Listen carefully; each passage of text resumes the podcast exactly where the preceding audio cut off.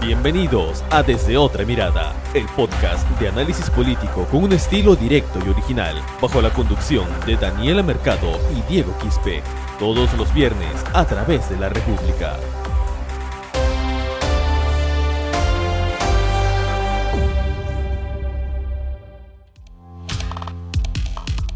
Hola, ¿qué tal amigos que se conectan a este su podcast desde otra mirada? Estamos en la edición número 18. Los saluda una vez más su amigo Diego Quispe. Estamos también con la compañía de nuestra amiga Daniela Mercado. ¿Qué tal, Daniela? Hola Diego, hola a todos los que nos están escuchando en este nuevo episodio de tu podcast desde otra mirada. Y bueno, vamos a hablar nuevamente de la coyuntura política que siempre da que hablar en nuestro país. exacto, y el tema que vamos a hablar hoy es básicamente eh, la comunicación del gobierno de Francisco Sagasti en esta incertidumbre que hay en el país por la segunda ola del coronavirus. Bueno, Así es, para la pésima comunicación. Exacto, y que genera más incertidumbre, ¿no? Porque si uno está con la ansiedad de que no sabe qué va a pasar más adelante con la COVID-19, tienes a un gobierno, a un ejecutivo que no es claro y que no comunica bien, obviamente esa ansiedad y esa incertidumbre se incrementa, ¿no, Daniela? Definitivamente. Eh, no olvidemos que al inicio de la cuarentena toda la, población estaba esperando el mensaje de Martín Vizcarra. Eso todo el país lo sabe. Sabían que tal vez al mediodía, plan de una de la tarde, el presidente con el gabinete salió a declarar las medidas que se iban a tomar y todo ello. Y lamentablemente esta incertidumbre, este, esta necesidad de, querer escuchar a nuestras autoridades, bueno, eso siempre está permanente, pero hoy en día con la pandemia hay una incertidumbre que continúa y esto debería tenerlo en cuenta todo toda autoridad. En este caso está en manos de Francisco Sagasti, que la verdad está dejando mucho eh, de qué hablar y mucho que falta muchas cosas por qué mejorar y más que nada en ese en la planificación de la comunicación que se está viendo tan criticada hoy en día. Exacto. Ahora, pero vamos a iniciar desde, vamos a, a ver a conocer cuál fue el punto de partida, ¿no? De esta, de esta polémica por la la falta de buena comunicación del gobierno. Recordemos, Daniela, que el 13, no, el 13 de enero, cuando se da la conferencia de prensa del presidente Sagasti, acompañó a todos sus ministros, un día antes, el 12, eh, en la CADE, en el evento de la CADE Ejecutivos, la ministra Pilar Macetti había confirmado ¿no? de que estamos en una segunda ola de la pandemia. Pero cuando Francisco Sagasti da la conferencia de prensa, eh, si no es porque los periodistas no, no preguntan, básicamente nadie se da cuenta si estamos realmente o no en una segunda ola. Un colega de nuestro medio fue el que hizo la pregunta, ¿no? De que haga la aclaración. Y ahí, si Pilar Macetti dijo si está, que estamos en una segunda ola, Francisco Sagasti dijo no, estamos en el inicio de una segunda ola. Eh, eso lo dijo cuando, te acuerdas, presentó este semáforo eh, de alerta roja, de alerta, de alerta temprana que hay de acuerdo a la situación epidemiológica de cada región del país. Claro, claro, e incluso Sagasti lo confundió, lo mezclaba con, al decir rebrote. ¿Es lo mismo un rebrote que el inicio o una segunda ola? No Todos los especialistas dicen que no lo es. Entonces, Aquí también falta, tal vez se puede haber confundido los términos, puede ser, pero en esta circunstancia en la que el país está a la espera de unas explicaciones, de que le digan qué debe hacer y qué no, eh, es una falta grave que te puedas confundir en ciertos términos o no seas del todo claro. Y totalmente esta falta de planificación en la comunicación eh, llegó a la población de esa manera. Todas las redes sociales se invadían los memes, ¿no? No, no Diego, en el que comentaban de que parecía la conferencia de, prensa del gobierno parecía como si fuera de último momento un equipo de un grupo de trabajo en la universidad se reunieron a hacer una exposición y todo fue una mezcla así. Ahora, y, si Sagasti en ese momento presentó lo que era este semáforo epidemiológico de la situación del país, muchos se preguntaban, ¿no? Ya, pero ¿dónde va a ser el toque de queda? ¿De qué hora qué hora va a ser? ¿Va a haber confinamiento? No muchos se preguntan eso. Y el gobierno no lo decía, Daniela. No lo decía. No lo decía, sino hasta la última parte en el que la primera ministra, Violeta Bermúdez, tuvo que decirle al ministro de Educación, Ricardo Cuenca, que haga un, un resumen de las medidas. Exacto. Y él tuvo que leerlo, ¿no? Y tal cual, y él mismo lo dijo, como el clase, vamos a hacer un resumen.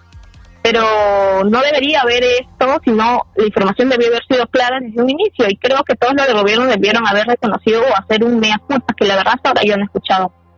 Exacto, y entonces ahí recién, gracias al ministro de Educación, de quien no era su responsabilidad decir esos puntos, la población pudo enterarse ¿no? en esa conferencia de prensa en qué regiones iba a haber toque de queda a partir de las 7, a partir de las 9, etcétera. Sagasti en esa conferencia dijo, si en los próximos 15 días no hay mejora, vamos a tomar otras, otras medidas. Eh, bueno, el último domingo, Daniela, en una entrevista a Canal N, cuando le preguntan a la ministra de Salud, Pilar Macetti, ¿no? Eh, sobre las proyecciones de esta, de esta segunda ola, ella dijo de que lo peor está por venir en febrero y marzo. Y cuando le preguntan, entonces, si eso implicaría una, un eventual riesgo de que se realicen las elecciones generales, ella dijo, bueno, también hay riesgo de que un meteorito caiga al, al planeta. Y con eso dejó entrever de que no quedaba no estaba claro en el ejecutivo si las elecciones podrían realizarse o no en estas circunstancias de, la segunda ola. Claro, bueno, sabemos que la posición o, el mensaje que da la, ministra de Salud es siempre de manera fuerte, da mensajes fuertes, pero en este caso y ante la incertidumbre nuevamente que, que invade a la población, debería decir o tener eh, en claro ciertas posiciones, qué decir y qué no, ¿no? Entonces, aquí nuevamente, como mencionas, dejó entrever la puerta abierta de que se podría mover las elecciones, algo que desde un inicio el Ejecutivo lo descartó rotundamente.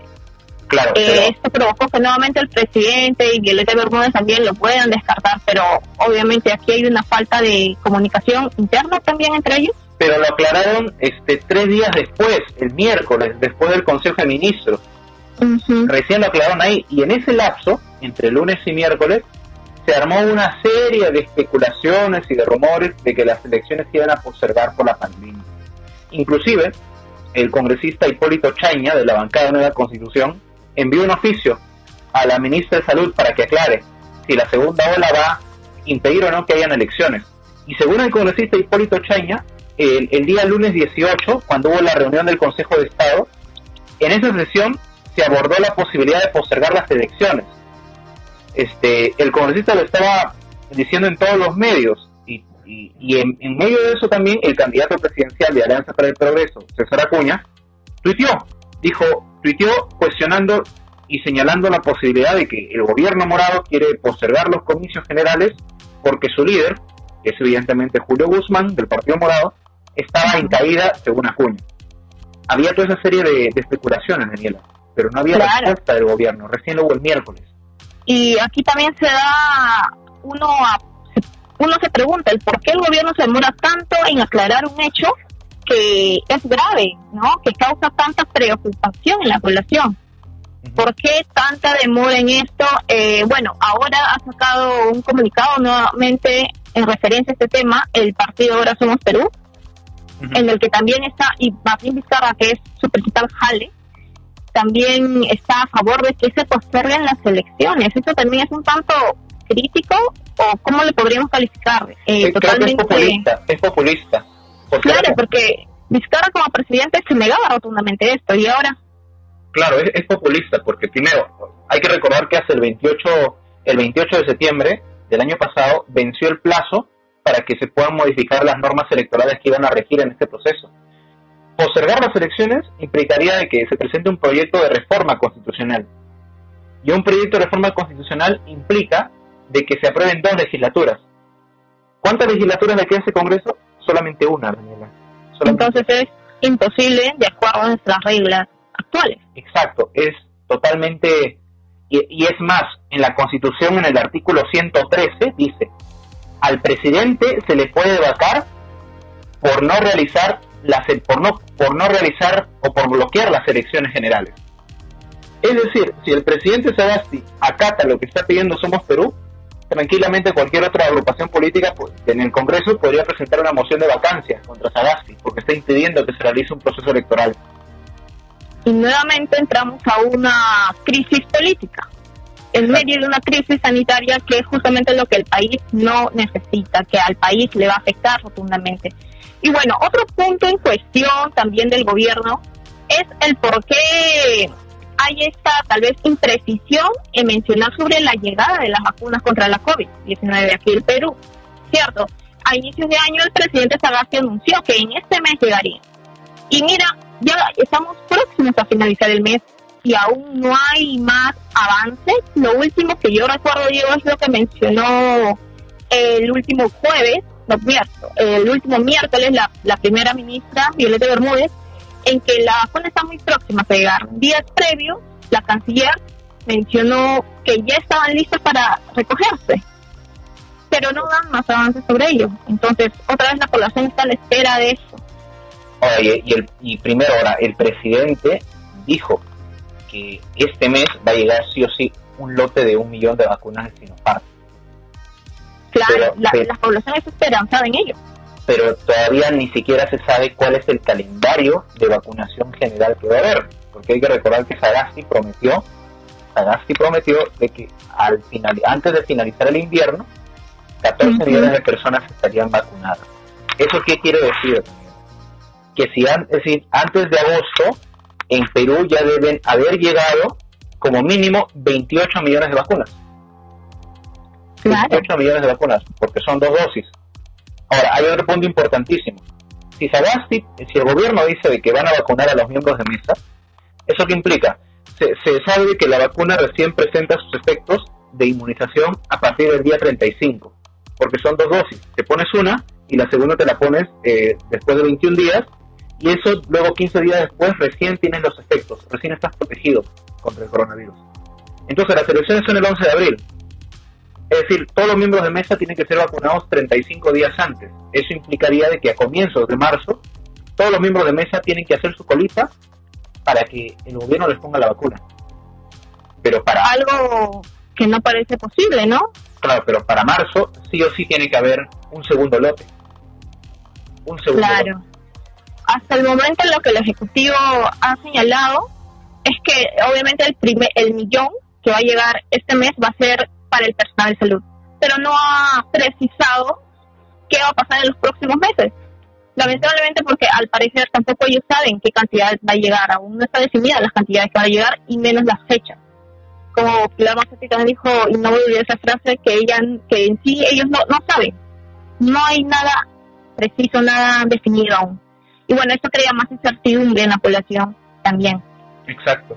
Y ahora, lo otro también que no queda claro es, si tenemos, hemos vuelto al, al, promedio de fallecidos diarios de más de 100 personas por COVID-19. Y, y, en los países del primer mundo que tienen un sistema de salud mucho más preparado que el nuestro, ya han este, eh, establecido confinamientos drásticos, la pregunta es ¿por qué aquí en Perú no? Si la ministra está saliendo en todos los medios a decir de que nuestra capacidad está copada, de que, de que ya estamos en una segunda ola, la pregunta es por qué en sus conferencias de prensa que dan en, PCM no dicen nada nuevo de la estrategia sanitaria. No dicen absolutamente nada nuevo, Daniela. Nada nuevo. Así es. El miércoles fue, el miércoles 20 fue la última conferencia que mencionaron. No indicaron ninguna medida estricta a la población mayor. Eh, dieron algunas medidas en el aspecto, por ejemplo, que iban a repartir agua a la población, como que medidas más complementarias, ¿no? A pesar de, como mencionas, el alza de, contagiados y muertos, lamentablemente, por esta enfermedad ha ido en aumento. Ya no hay camas UCI, si hay, hay muy pocas en ciertas regiones. Entonces, se necesitaría ya medidas más fuertes. Y ahora, recuerdo que la primera ministra también mencionó de que si es que se regresara una cuarentena, que es una medida extrema, así como ellos lo consideran que es algo extremo, sería una cuarentena focalizada. Entonces, ahí, bueno, particularmente viene esa duda, ¿no? Nuevamente se evitaría que se implemente esta medida estricta en Lima. Recordemos de que a pesar de todos los contagios que hay en Lima, a pesar de que la nueva variante, el primer registro de la nueva variante en el país fue en Lima, no se impusieron mayores medidas o un tanto más estrictas, ¿no? Sino solamente se amplió el toque de queda desde las 9 de la noche. ¿Y esto por qué? Porque mencionaban de que había tal vez una mejor atención en salud, algo que la verdad no se ve. Claro, y entonces no se pregunta, ¿no? ¿Por qué no dicen si en algún momento, por qué descartan la posibilidad de un retorno al confinamiento? Si el sistema de salud ya no está respondiendo. Y, y ese es, y ahora, por otro lado, ya para, para terminar, el otro problema de comunicación del gobierno es el tema de los famosos cupcakes, ¿no? de los famosos quequitos, los famosos quequitos. Al final, ¿quién se comió los quequitos? no Fue la, la premier sale el día miércoles diciendo, yo no he probado aquí ni un quesito y los zapatos que, que tengo me los compro yo. Y recién, un día después, sale un comunicado señalando de que el gobierno de Sagasti no ha comprado esos cupcakes, sino que corresponde a una fecha en la que Sagasti todavía no era presidente. La pregunta es, ¿por qué no lo dijeron en la conferencia de prensa? Claro, ¿acaso no tenían esa información a la mano? Es una un cuestionamiento bien grave también para este gobierno de transición que apenas lleva un poco más de dos meses en el cargo. Entonces, este, este monto, estos gastos superfluos, llegan a nada más y nada menos que 31.419 soles en medio de la crisis económica que atravesamos. Y la verdad es que el gobierno tenía el deber de dar una información más clara. Se está tirando la pelota, solo menciona que fue el gobierno anterior, y pero especifican que la firma de la orden, la orden se dio el 17 de noviembre, pero antes de que Francisco Sagasti asumiera. ¿Quién estuvo antes? Manuel Merino. Pero, ¿qué dice Manuel Merino? Que renunció el 15 de noviembre, al mediodía. Entonces, una orden tan costosa para el país se da ante un gobierno sin presidente, ante un país sin gobierno, mejor dicho. Es algo, la verdad, bien grave, nuevamente repito, que el gobierno necesitaría aclarar. Bien raro. Bueno, Daniel, hemos llegado a la parte final de esta edición del podcast desde otra mirada. Con nosotros será hasta el próximo viernes. Estaremos hablando más sobre política, sobre temas electorales y, por qué no, también un poquito sobre la crisis sanitaria que estamos viviendo y que cada vez es mucho más grave. Claro que sí. Hasta luego, chicos. Esto fue Desde Otra Mirada, el podcast de análisis político con un estilo directo y original. Sigue nuestros episodios a través de Spotify, iBox, Google Podcast y las redes sociales de la República.